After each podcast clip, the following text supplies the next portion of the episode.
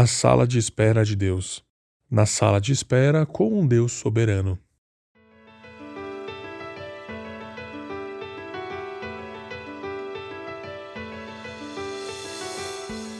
Eu lhes falei tudo isso para que tenham paz em mim. Aqui no mundo vocês terão aflições, mas animem-se, pois eu venci o mundo. João capítulo 6, verso 33. Em situações desesperadoras, deparamos com o dilema de crer na soberania de Deus e viver o medo pelo futuro e pelos resultados adversos que aquela catástrofe pode nos trazer. Perguntamos-nos se Deus está de fato no controle do futuro ou se temos alguma participação nessa soberania.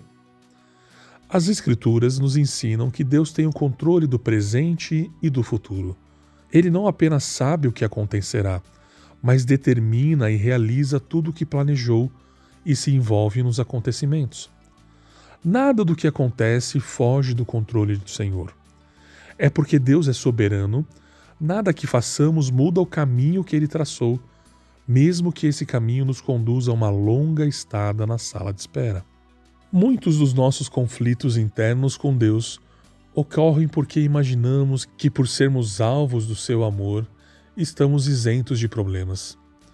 Jesus, contudo, nunca nos garantiu uma vida sem perdas, dores ou decepções. Nem sempre é fácil aceitar a decisão de Deus, mas precisamos optar entre confiar nele ou fugir dele. Se fugirmos dele, estaremos desistindo de crer que, mesmo em dias ruins, ele está sempre presente. E para desfrutar dessa presença, crer em sua soberania é crucial. Ficar na sala de espera dói, pois os caminhos que escolhemos têm como alvo nosso constante bem-estar. Mas os caminhos de Deus são diferentes.